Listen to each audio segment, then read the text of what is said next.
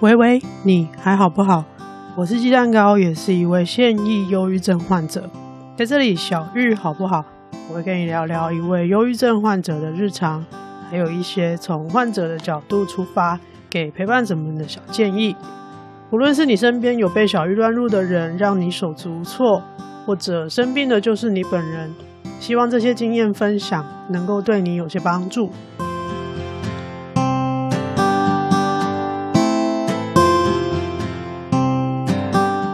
次是鸡蛋糕跑到草木谈心去跟他们聊天，聊《Soul 灵魂急转弯》这部电影很有趣，是因为草木谈心在他们录音的前一天，在 IG 发限动说他们要聊这部电影，看大家有没有要问什么问题，我就直接留言说。我要报名录音，然后那个草根木就私讯问我说：“是真的吗？你认真吗？”当然认真啊，就开录了，一言不合就开录，也就造就了这一次聊天的内容。因为会有大量的剧透，所以如果你很介意被暴雷的话，可以先去看了电影再回来听这一集的内容。我们三个都觉得这部电电影的内容非常的丰富，也有很多不同的课题，而且在我们录音完之后，各自去找了其他的影评或是其他 podcast，也有在聊这部电影的，发现大家其实讨论的课题跟切点都很不一样。我想，这个就是一部好的电影。的一个很重要的特质，它让不同的人都可以找到自己不同的情感投射，就是你在里面每一个人都可以找到不同的共鸣点，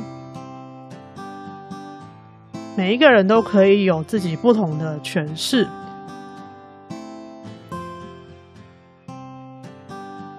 那么，如果想知道我跟草还有木讨论了什么内容，就继续听下去喽。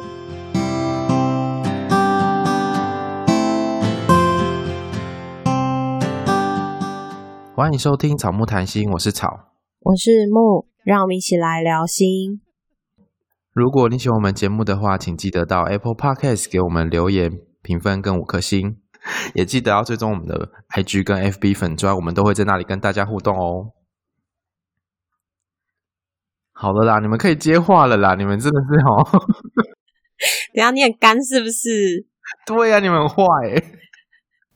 今天是礼拜六，一月二十三号，礼拜六，我们在。礼拜五晚上的时候有发一个动态，问大家关于灵魂急转弯有没有什么问题或是什么想跟我们分享的，我们就收到一个人报名说要参加录音，我们就把它 po 在 IG 的动态上面，然后听众就来私讯说是谁，是哪个听众，我也想要参加，他们以为是听众要跟我们一起录音，结果不是，其实是别的 Podcaster 要跟我们一起录音，所以我们是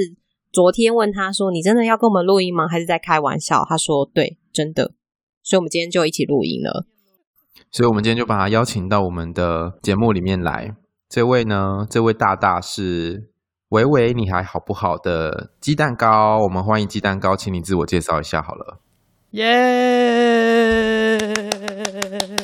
你的夜好长哦，好有元气哦。要吸一口气，然后自带掌声，免费载那个音效都要自己做。好棒哦，自己做音效哎。嗨，我是维维，你还好不好的鸡蛋糕。我的节目是用一句话讲，就是一个现役忧郁症患者的日常 podcast，所以所有的内容都是我自己在忧郁症的疗养过程当中的思考、生活、跟朋友的互动，还有我看的一些书啊、电影啊、日剧等等所有的内容。这样，然后前几天收到一个。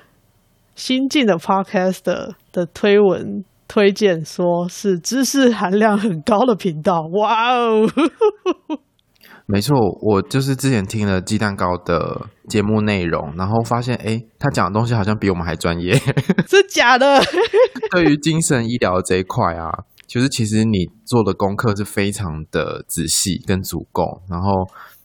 可能是我们在心理师这个位置上，也有时候会没有触及到的部分，因为我们在做咨商跟可能在医院里面的精神医疗体系，可能是有一段距离的。是有时候会有一些交集，可是我们有时候也不一定那么的互相理解。可是我觉得你从忧郁症的时候，然后接触精神医疗机构，然后愿意整理这么多资料跟大家分享，我觉得真的很厉害耶。这个是我做节目的初衷啊，因为我自己在找资料的时候，发现这个是一段很大的资讯落差。真的，那个资讯错的跟对的，你根本不知道哪一个，根本不知道怎么挑。对。然后卫教资料都只有给你大原则而已，就是给陪伴者就说哦，你要耐心倾听陪伴，然后面对自杀或是自伤的行为或意念，你可能要先听先倾听，但是他没有告诉我们，比如说我是患者，我跟我朋友说我真的很想死的时候，没有人告诉我们该怎么做，然后我们可能就会用。原本我们熟悉的方式，就是说啊，你不要想那么多啦，或者是你想想看你的父母啊，想想看你的家人，他们会难过，而且我会一而再再而三的会掉进那个情绪漩涡嘛。那这个其实也会影响到身边的人的情绪。嗯，我有遇过，我跟我最好的朋友就吵架吵好几次啊，他就跟我说：“他、啊、怎么又来了？你怎么又这样？”嗯，但我没有办法控制啊。可是那个好像是某种程度对这个疾病的不理解，不知道说呃，在忧郁症的时候可能会反复的陷入那个循环，可是不是当事人愿意的。有的时候他也不是不理解，但是他可能没有能力承接了。嗯，对，我们后来有反复的一直一直讨论，毕竟是真的很亲密的朋友，所以聊开，然后试着在我有精神的时候去讨论这件事情。啊，我的节目就主要都会谈这些困境啊，非常实际的东西，所以欢迎大家可以去搜寻“维维你还好不好”。我们会把那个鸡蛋糕的 IG 还有相关连接放在我们的 IG 跟 Show Note 里面，大家可以直接点选。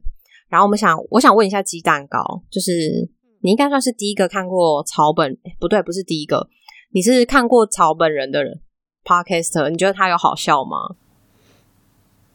好笑是指长相，整个人的特质吗？长相好笑，长相，因为他在节目里面都要说我像小熊维尼，所以我现在有人可以帮我一起看他有没有像他有没有写新的特质，我要把他的人设拉歪。草说你像小熊维尼，不是我说的，是他朋友说，然后我就一听到就哦哦，天哪，真的好像哦，被你这么一说。哦，而且真的也都是大家都没有觉得像，可是一说之后就觉得，哎、欸，好像很像，就是某种程度好像被点醒了还是什么的，就觉得哎、欸，真的很像哎、欸，就那个形象连接起来，是不是？所以你下次看到他本人的时候，你可以看一下他像不像，真的是无奈。快点，他有没有像血型？他有没有长得很好笑？好，我先说，我听草的。声音的时候，那个那个印象其实是比较像文青，文青有点像。如果大家有追日本演员的话，是有点像芥雅人，就演半泽直树的那个，但不是半泽直树的状态。所以其实也是一个比较成熟、比较有、比较斯文，看起来有点斯文、奶油小生，但是他其实是一个很有爆发力的人。什么意思啊？爆发力就是他是很放得开的。他不讲话的时候，你觉得他很斯文、很奶油，但是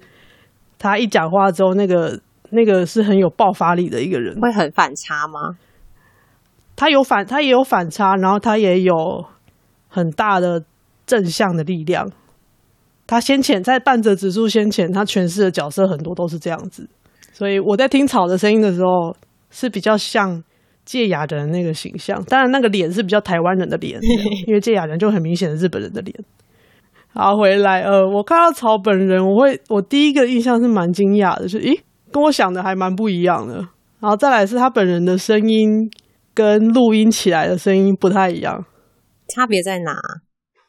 感觉在节目上是比较有偶包的偶像包袱，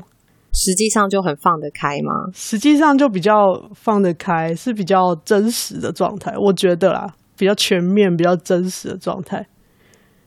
就是他也会很疲惫啊，他也会很很高亢啊，就是各种状态都会有，但是在节目里面都是一个比较平静的、比较稳定的状态。节目里面他有爽朗的笑声啊，有有有也有笑，但是那个是相对都是比较稳定的，哦，或者说很明显听得出来他就是要搞笑的。我觉得你蛮有谐星风格的啊，但是我我自己本人也。在还没生病之前，很常被人家说我是谐星。是哦，对，好想看看那个样子哦。所以我觉得那个谐星，那个是一种气场，那个跟长相，我觉得没有没有直接关联。长相跟那个言行啊，或是整个举止，他们放得开。你知道叫他演什么，他就会演给你看。对对，感觉草的肢体是很柔软的那种。好啦，我们要回归正题了。我们今天要跟大家讨论的是关于《灵魂急转弯》这部电影，因为我记得我们之前的节目有跟大家说可以去看这部电影，我们之后会来谈。那我们这段时间也陆陆续续有听众问说会不会来录这集，然后我们跟大家说会，我们要来录这集，然后节目要播出了。然后我们也问了大家一些关于这部电影有没有什么想说的，或是有一些问题。一开始想要先回应一个听众。因为我记得这部电影在播的时候，其实网络上蛮多的讨论，然后大家都会说很感人，然后或是觉得哦很让人感动，所以大家就会觉得哦这是一部很好哭的电影，很好哭的动画。你们当时看电影前会有这样的感觉吗？看电影前，对，因为那时候如果你不是第一天去看的话，其实网络上我觉得蛮多在讨论的。哦，我看电影之前基本上是不看评论的，哦，所以你就不会对它有一些预设。对，我是尽量让自己不要带着预设去看电影。我有时候连预告片都不看的，我只有看预告，然后其他的影评什么都没有看，我就直接进去了。我也没有去看影评，只是网络上 FB 什么大家都会稍微分享一下，不暴雷的分享。然后有一个听众说，看了哭了很正常吗？因为其实旁边的人都说没有很好哭。你们两个有哭吗？没有，我。我好像是看无声的时候哭的比较激动一点，然后这个我觉得是一种感动，然后一种就是被碰触到那种感动，就是在眼眶泛泪的那种感觉。但其实我会想回应这个听众是，我觉得哭也没有什么正常不正常，就只是某一个片段让你觉得感动，或者是某一个片段碰触到你的内心。嗯。所以可见，每一个人可能会感动、有共鸣的地方是不一样的。应该是，就是会牵扯到生命经验。对对对对对。所以其实想跟听众说的是，哭没有什么正常不正常的问题，这就是一个你的感受，然后跟别人不一样也没有关系，因为每个人的生命经验不一样，所以看到会感动的地方其实也不一样。灵魂急转弯，其实我自己觉得在看的时候。好像有一种感觉，就是主角叫做乔嘛，乔一直在追寻着一个目标跟梦想。那对比另外一个灵魂，就是二十二号，他其实没有什么目标，没有什么热，没有热忱，然后对生命觉得好像每天就是一种日常的感觉。这会让我想到说，生命一定要有意义吗？好像我们以前在写作文，不知道你们会不会遇到这样经验，就是作文很常出的题目就是什么我的目标、我的梦想、我的志愿、我以后想要做的事这种的题目，我觉得这个超难，超难，而且那个大概百分之九十都在讲屁话，就是讲老师想看到的东西。我已经完全不记得自己当时写什么了，但有印象常常写这种题目。对啊。可是我觉得好像就是，你看在写作文的时候，就是一直好像这些题目的设定也会让我们有一种感觉，就是我好像一定要目标，我一定要梦想，不然我在写作文的时候其实写不出来。然后如果当大家都可以对这件事情侃侃而谈的时候，我不行的时候，好像就是一种很奇怪的状态。嗯，对，就是一个我就烂。是政治不正确的状态。对啊，可是为什么一定要目标跟梦想呢？我觉得在这部片里面，他好像就最后是在回答这个问题，就是当你真的达成你的目标梦想的时候，然后那个主角反而觉得，呃，就这样，原本会期待说达成的时候大概会很很快乐、很幸福吧，可是好像也没有，就这样子。我觉得那好像是一种在设定目标、你在追寻的过程中的一种经验，可是当真的达到的时候，因为你有太多的。幻想跟期待可能已经超乎那个实际达到的感受，所以达到之后可能就哦，就这样哦，嗯，就很像是之前那个在听白灵果的时候有讲到说，他们那时候讲什么被拉高阈值这件事。如果是说这个超好笑，真的超爆好笑，然后你去看的时候，你就觉得呃还好。就你如果带朋友去吃东西，然后跟他说这东西很好吃，你一定要吃，然后他吃到就会觉得嗯。你你刚刚讲太夸张了，因为那个定义，每个人的好吃，每个人的好笑其实不一样，对。然后你一直在极力的鼓吹的时候，就好像无形之中让大家的那个期望也一直拉高，就很像这个主角一样，他努力一直要追寻，他好像觉得那会达到一个什么样的境界，但这就只是一个目标，一个阶段，它也不会是一个终点。对，它可能是另外一个起点，可是有时候我们就会被这种东西捆绑的感觉，就是好像人生一定要有一个目标、一个梦想，然后一直往往它迈进，然后最后达到它的时候，可能也许你的人生会变得很棒之类的。然后如果找不到，或是你暂时迷失了，就会觉得啊，那我是不是很奇怪？我是不是没目标？我是不是很废？所以就有很多批评跟指责，不管是自己对自己，或是别人对自己，也都有可能。可是好像是把那个目标跟梦想当做是一个终点的感觉，可是它其实不是一个终点，它就只是一个阶段。嗯，这就让我想到，其实我蛮多个案都是有这样子类似的。困扰或是痛苦，就是他一直找不到方向或找不到目标，然后一直指责自己为什么不能找到，为什么连方向跟目标都没有，别人都有，为什么我没有？于是他就一直努力的寻找，可是又一直很挫折，因为他可能尝试了 A，尝试了 B，他都会觉得，可是这不是我想要的，我没有兴趣。然后他就一直在寻找跟挫败里面，最后好像就快要放弃人生的感觉。所以他最后得到的结论就是：我就是一个没有意义的人，我活着一点意义都没有，所以我想要放弃人生。这不就是二十二号吗？但在这个时候，想要先请鸡蛋糕补充 二十二号为什么要叫二十二号？因为有听众私讯问我这个问题，我就说：哎，我不知道哎。然后刚好鸡蛋糕说他知道，我们让他补充一下。这个是我在那个一个影评人叫膝关节，就是叫膝盖关节那个膝关节，他的粉砖上面写的，他是引用那个皮克斯官方的回应啊，他是来自英文的俗语叫 Catch Twenty Two，中文可以翻成叫第二十二条军规。啊，意思就是当时是二次世界大战的时候，美国有一个空军驻扎在地中海的一个小岛。那，因为那边那个小岛就与世隔绝，所以大家驻扎在那边久了之后，就会想要回家。当时他们的规定就是，你出勤到一定的次数之后就可以回国。但是当地的那个当时的那个指挥官，他就一直把这个可以回家的这个执勤的次数一直提高，所有驻扎在那边的空军飞行员都没有办法回家，都没有办法回国。那你要怎么样才能回家呢？你就是。根据当时的军规第二十二条，如果你是一个疯子，你就可以退役，然后回国。但问题是，这个第二十二条军规它规定要本人向官方提出申请。但如果你已经疯了，你要怎么自己申请回国？但是如果你有能力自己申请回国，表示你还没有完全疯掉。没错。对，它在它就是一个矛盾的，呃，从从那个小说《Catch Twenty Two》之后，大家就会用《Catch Twenty Two》来表达这种矛盾的状况。那引用到二十二号这个灵魂，它的在里面的设定，他找不到投胎的理由，但是他如果没有意外的跑到 Joe 的肉体跑到 Joe 的身上，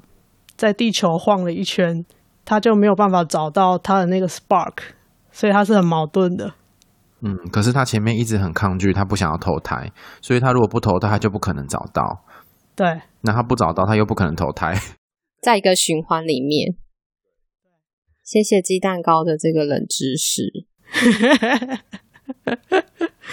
都是找来的，Google 很棒的。对啊，那我们就懒得找。对，所以接续的这个讲到二十二号，刚刚草说有一些个案的状态，其实跟二十号很像。然后在跟听众就是互动的时候，也蛮多听众会讲到说，觉得自己跟二十二号很像，而且最有感触的是，呃，在电影那时候有一幕是，好像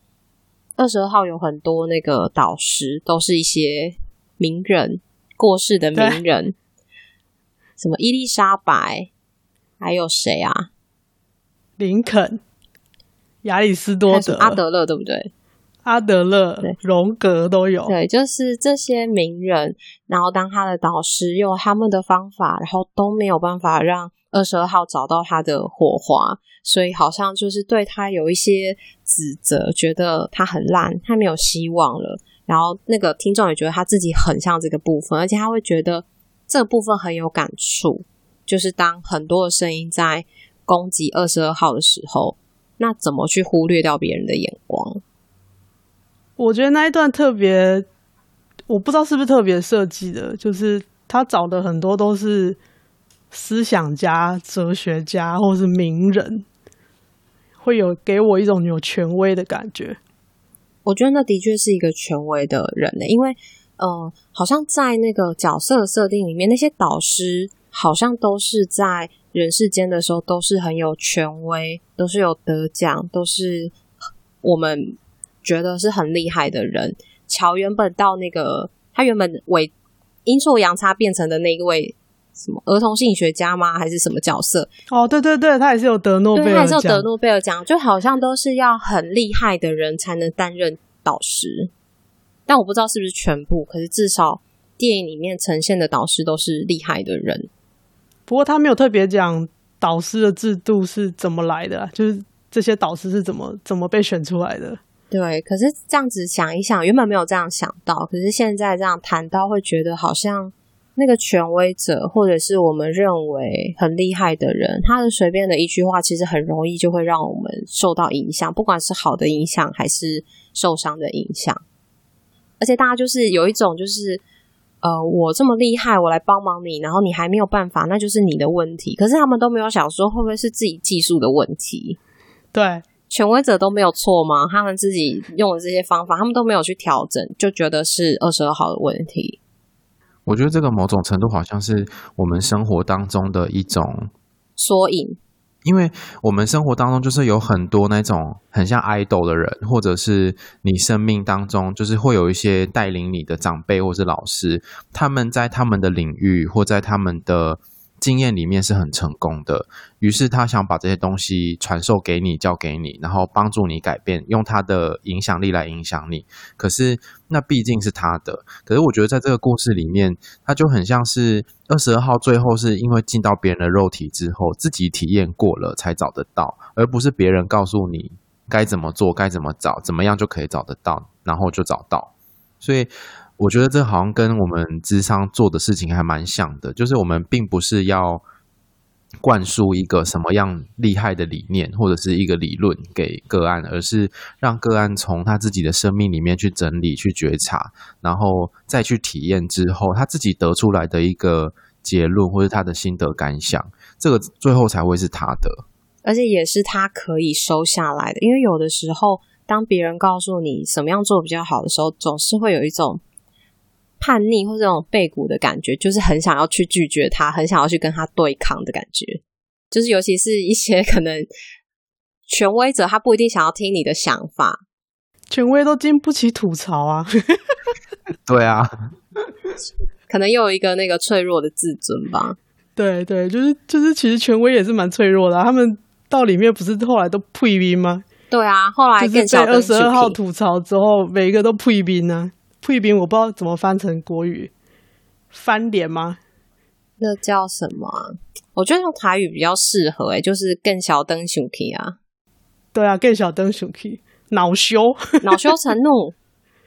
对啊，恼羞成怒，就是我，我都跟你讲了，这是这是我研究一辈子的经验，然后你还在那边吐槽我，你是很懂你这样，会有一个我有这种感觉，尤其那个他用那个几个古希腊哲学家的时候，特别这个感觉特别明显。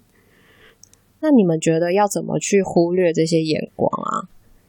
我觉得蛮困难的，我自己现在还在这个议题里面，嗯。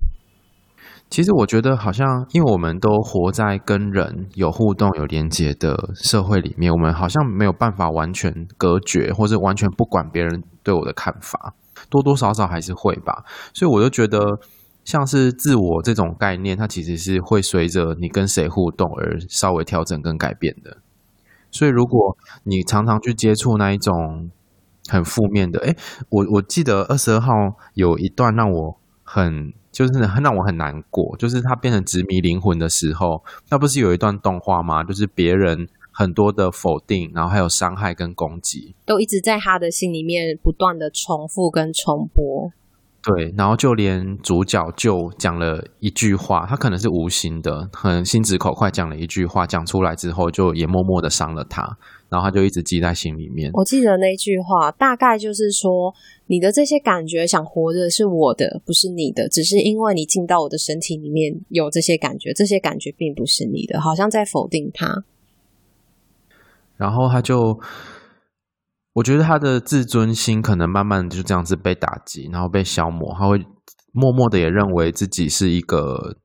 什么事都做不好，然后自己根本就找不到目标，是一个烂人，是一个废人。的那种状态，所以他后来可能就会很容易听到这些话的时候，他就很容易放心里面。当别人真的称赞他的时候，他可能会下意识的觉得那不是我，而很难把它放到心里面。与其说忽略别人的眼光，好像是要怎么样跟这些正面跟负面的声音共存，就是你要怎么样把这些东西放在心里面，然后放在什么位置。你可以决定哪一些话对你有影响，然后哪一些话你觉得那个描述的并不是你。我觉得这个蛮困难的，因为我跟我心理师讨论过很多这样子的，讨论过很多次这样子的题目，就是怎么去判断外界的声音是真实的还是没有那么，就是呃，它是比较中性的还是没那么中性的，但是非常非常的困难。然后我再回应一下草刚刚说的那个东西，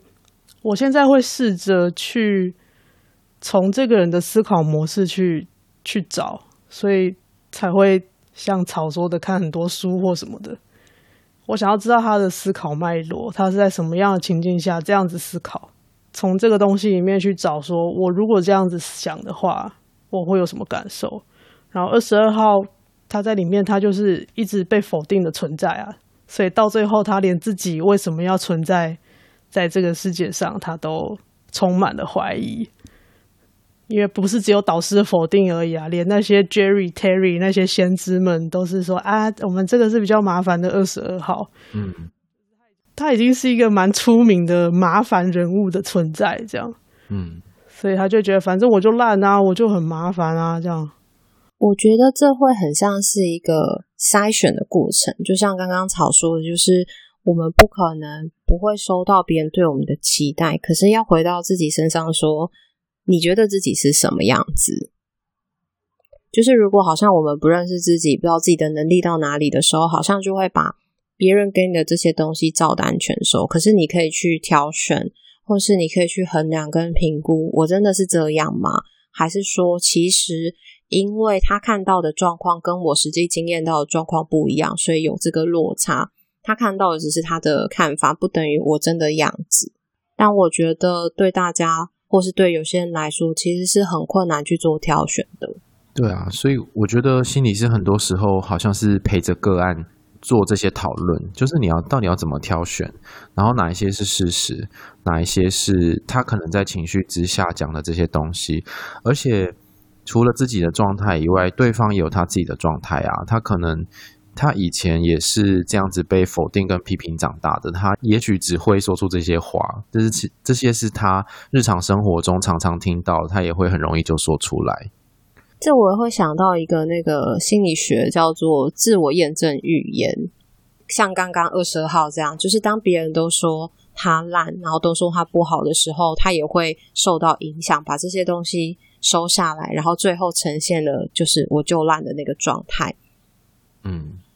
就是别人怎么说，他就真的变成那样子的状态。对啊，因为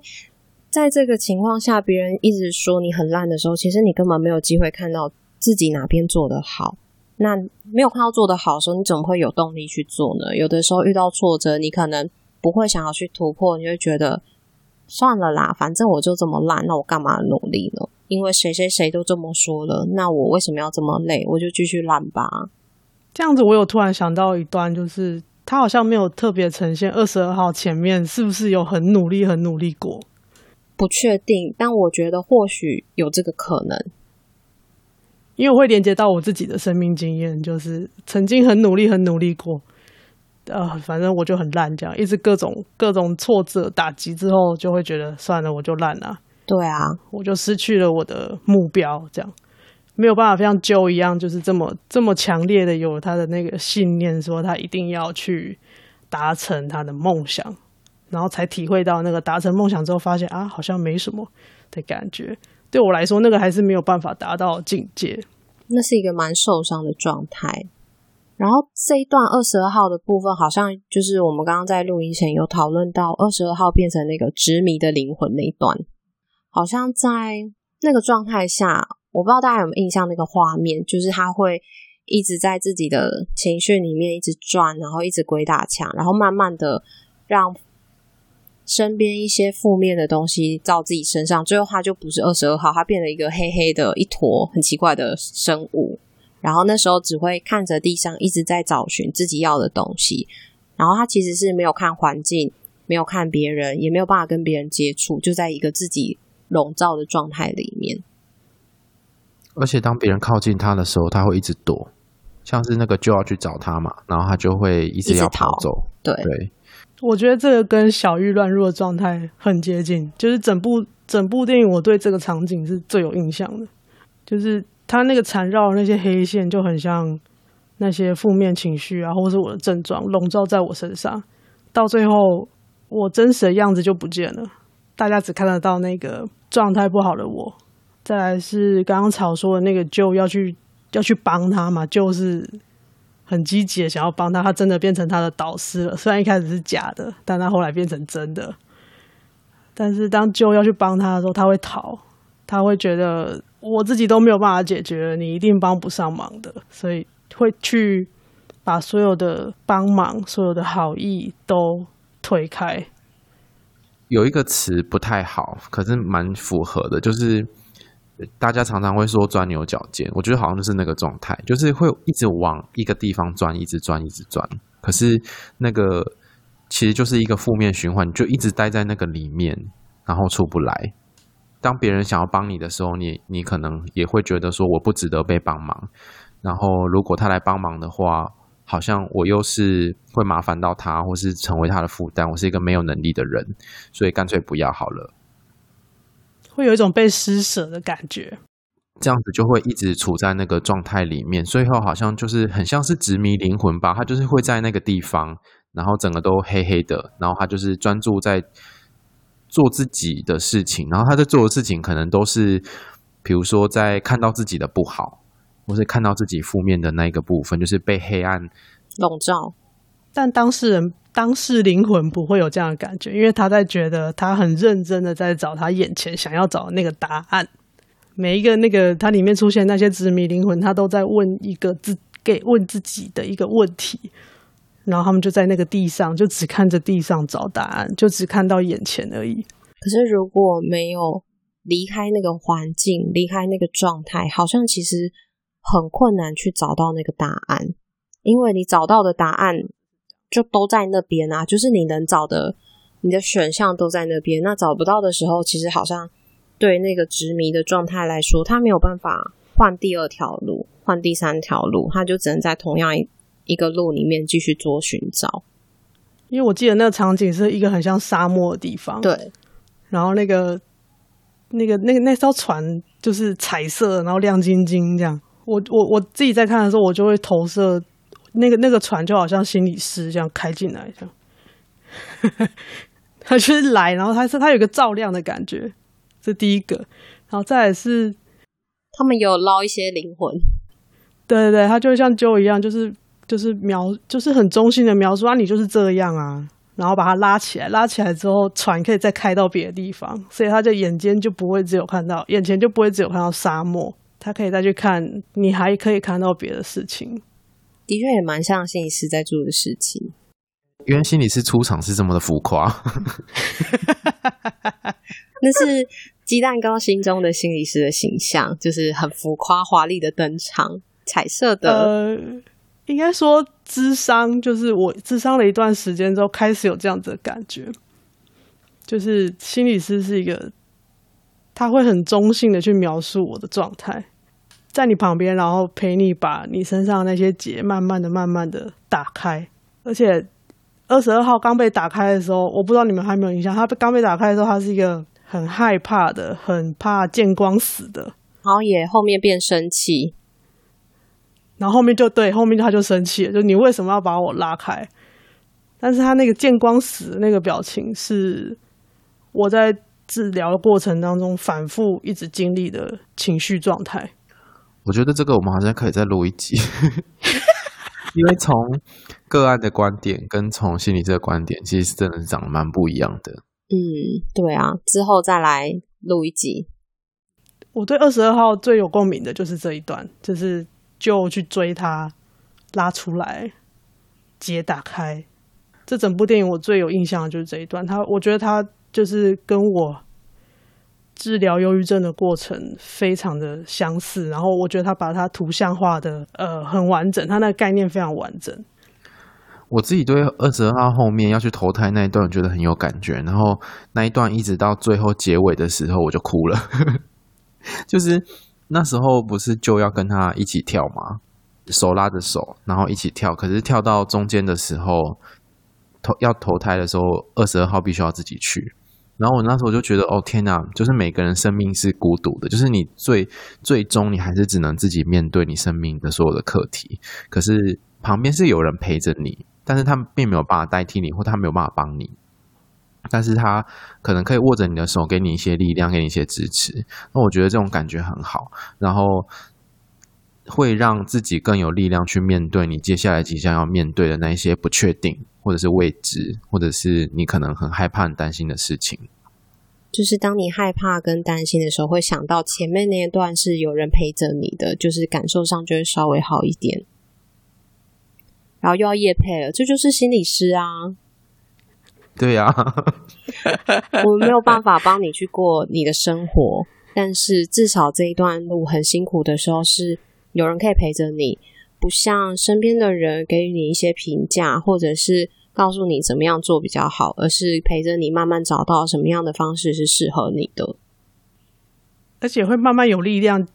相信自己可以可以走得出去。对啊，我们没有办法像动画一样。对，因为他们是一起跳下去嘛，那其实也是要二十二号愿意跳下去才会一起，就是这个一起这件事情才会才会成立。讲到这个，我那时候觉得有一点感动的是，乔要把他的机会让给二十二号，让二十二号重新生活，就是让他去投胎，他就放弃了自己要投胎的这件事。然后我我在想说，好像是一种。他经验过他自己觉得他想要追寻的美好之后，他愿意把这个机会让出来给二十二号。可是虽然后面他自己要去走那个很长的阶梯，要到某一个神秘的空间之后，有人再给他一个机会。我觉得让出机会是因为就看到他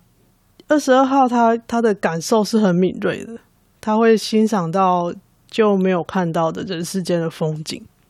生活上一些小细节就是人家常常说的生活中各各式各样的美好的地方可是可能忙碌或者是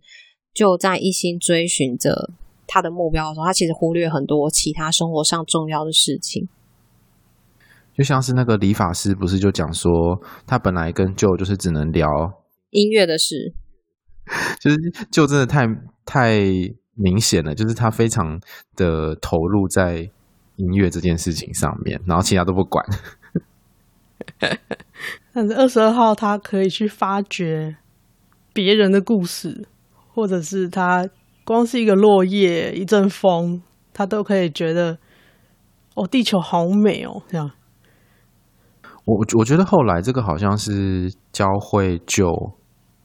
就是因为 Joe 最后嘛，就是整个电影最后的结局是 Jerry 问 Joe 说：“如果再重来一次的话，你会怎么样活嘛？”然后他就说：“我应该会更尽情的享受，享受什么忘记，就是类似人生的每一刻之类的吧？是这样讲吗？”嗯，类似那个意思，就是享受生活。我觉得这好像也是这部电影。最重要要传达的事情，诶，就是追寻梦想、追寻目标，或是你想要做什么事情，固然很重要。可是，其实每天生活中都有一些很棒的地方，值得你欣赏，或是值得你有一些感谢，有一些感觉。我觉得这部片这个带到这边好像还蛮正面的。对啊，就是去觉察你当下的每一个感受，然后不评价。那你可以帮我们补充那个吗？Jerry 跟 Terry 的冷知识。有人在问 Jerry 跟 Terry 为什么要长那个样子，然后再来是为什么所有的先知，他明明有四个还五个吧，就是全部都叫 Jerry，然后只有一个只有一个会计师 Terry，然后他们那个长的样子就是二 D，对，立体世界这种二 D，它这个是苹果电脑他们一开始要设计扁平化设计的时候。在 Mac 的作业系统里面，第一代的图示去改做的。那我觉得在那个画面里面，就会有一种很突兀，可是又蛮特别的感觉。好像经过我们的这一集，大家之后对你会有一个新的认识，就是你是冷知识王。那我们今天节目就到这边喽。如果你喜欢我们节目的话，请记得到 Apple Podcast 给我们留言五颗星，然后也欢迎追踪我们的 IG 跟 FB 粉砖。记得要追踪鸡蛋糕的 IG，然后我们的 IG 在现实动态上面会跟大家有很多的互动，然后也可以在个人档案点选连接找到抖内草木的方式。然后有听众在问说什么叫做抖内？抖内就是英文的 donate，然后它是一个直播还是什么的用语，就是打赏的概念。所以就是一种小额捐款、小额赞助，或者是你很像是在看街头艺人表演，还是什么？你觉得他表演的很好，给他一点打赏的这种概念，就是欢迎拿钱打赏我们，打我们这样。那我想要一个迷因，什么那个什么，你可以侮辱我，但只能用钱。没错，就是这样子。我们还是很现实的。你都不知道？做这个真的很辛苦，那就这样喽，拜拜。拜拜。